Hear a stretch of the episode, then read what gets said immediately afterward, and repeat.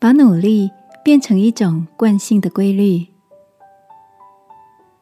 晚安，好好睡，让天赋的爱与祝福陪你入睡。朋友，晚安。今天的你跟哪些朋友联络呢？那天，同学 Kelvin 在朋友圈传上一组十年大挑战的照片。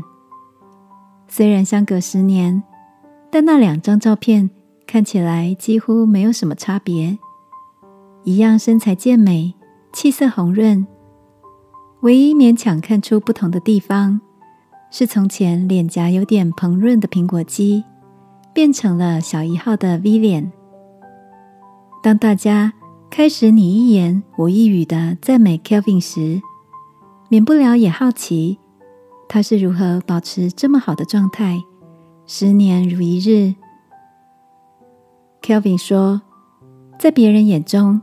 每周运动三到四小时，坚持吃圆形食物，并且几乎不吃宵夜的他，看起来好像很努力。但这些事情坚持久了，就像是每天的洗脸、刷牙、吃早餐一样，早已变成一种规律的习惯，也是生活中自然而然的一部分了。听着老友的分享，我的脑海中。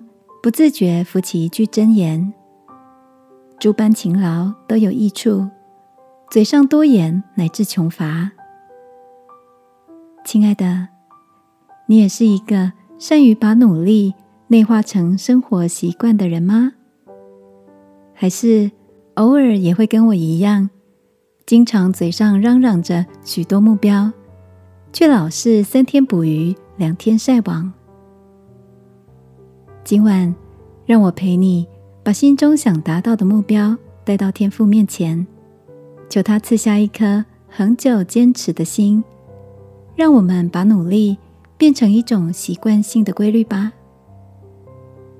亲爱的天父，看着目标，我需要养成规律的毅力。求你也帮助我，鼓励我，不迟疑，不发懒。祷告。奉耶稣基督的名，阿门。晚安，好好睡。祝福你的好习惯成为一种生活日常。耶稣爱你，我也爱你。